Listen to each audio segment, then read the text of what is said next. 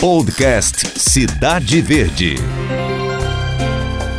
Olá, eu sou Cláudia Brandão e no podcast da semana vamos falar da repercussão do coronavírus na economia. Ao redor do mundo, os reflexos da crise se espalham em diferentes formas, da queda nas bolsas de valores à alta do dólar e as consequências da suspensão das atividades de muitas fábricas chinesas. A segunda maior economia do planeta está de cama, literalmente. E a contaminação nos mercados, principalmente os emergentes, é inevitável. Um espirro na China respinga em todo o globo. Se diminui o consumo do país asiático, todos os outros que exportam para lá começam a sofrer. Nesta conversa com o professor do Departamento de Economia da Universidade Federal do Piauí, Ricardo Alágio, nós tratamos sobre o que pode acontecer daqui para frente. Isso demora a chegar aqui no Brasil? Os reflexos do que estão acontecendo em termos de saúde na China demoram para chegar na economia brasileira? É, na verdade, já chegaram, né? Nós já vimos uma, uma grande desconfiança do mercado ontem em relação ao né, futuro da economia mundial, futuro da economia chinesa principalmente, né? E o futuro das relações econômicas entre o Brasil e a China. Como você bem falou, é o nosso maior parceiro comercial, é o nosso maior importador, mais, é o país que mais importa produtos brasileiros no mundo e também é o, maior nosso, é o país que mais exporta produtos para o Brasil.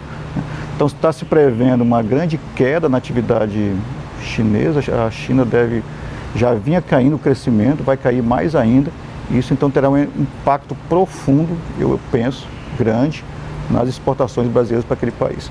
Bom, mas aí não abriria oportunidade para a exportação maior de alimentos, por exemplo, já que eles estão sem conseguir produzir isso? Olha, eles, têm, eles estão um, um problema grave, que não é o primeiro problema que estão enfrentando. Eles estão enfrentando uma a tal da gripe suína, né? Levou um abate de metade do rebanho né, suíno da China, o que mostra que eles têm graves problemas ambientais, né? E o Brasil, o Brasil rapidamente adaptou sua, as suas exportações na área de carne para, para a China. Tem sido nos últimos no último ano, né, de seis meses para cá, o Brasil está exportando muito mais carne, muito mais proteína para a China do que estava exportando antes. É se esperar que isso continue, né, mas também não sabemos também como o tamanho que essas exportações serão afetadas. Ontem, ontem inclusive, a JBS fez um novo acordo com a China, aumentando em 3 bilhões as exportações para a China.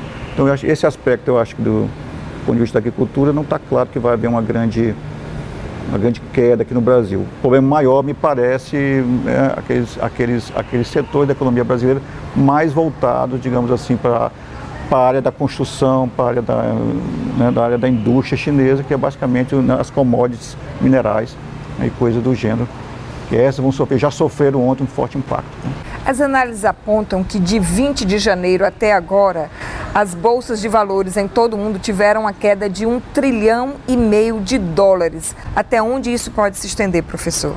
É, não sabemos, né?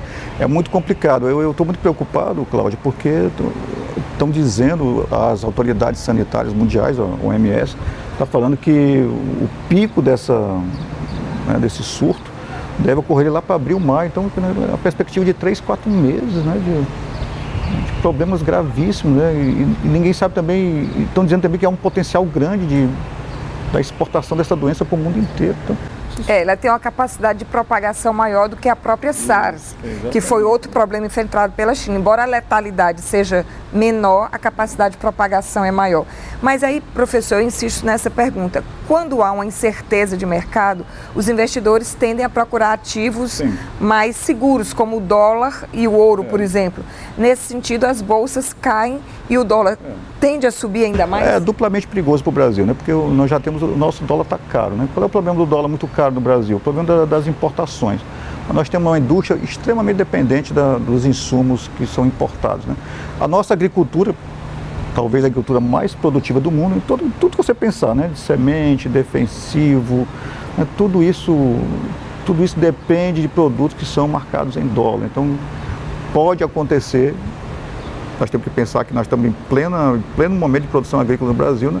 nós podemos pensar que isso vai impactar nos custos da produção de alimentos no Brasil imediatamente, eu diria, na é verdade. Essas coisas estão acontecendo agora. Por exemplo, o Piauí, o Piauí começou a plantar agora, agora que as chuvas chegaram, na é verdade. Então pode haver um impacto imediato, eu diria. Não só porque o dólar Né? Não só porque o dólar está subindo, como também uma perspectiva de, de queda das exportações. Então, então, eu acho que o impacto já existe, digamos assim, e se permanecer a, a, essa, o surto se expandir mais ainda, quanto mais se expandir, mais nós vamos, dizer, vamos ver essa fuga, né? a fuga para o dólar, que são ativos mais né, confiáveis dentro da, da conjuntura mundial. O Han, que foi a cidade onde tudo começou, é uma cidade polo industrial, considerada Detroit chinesa.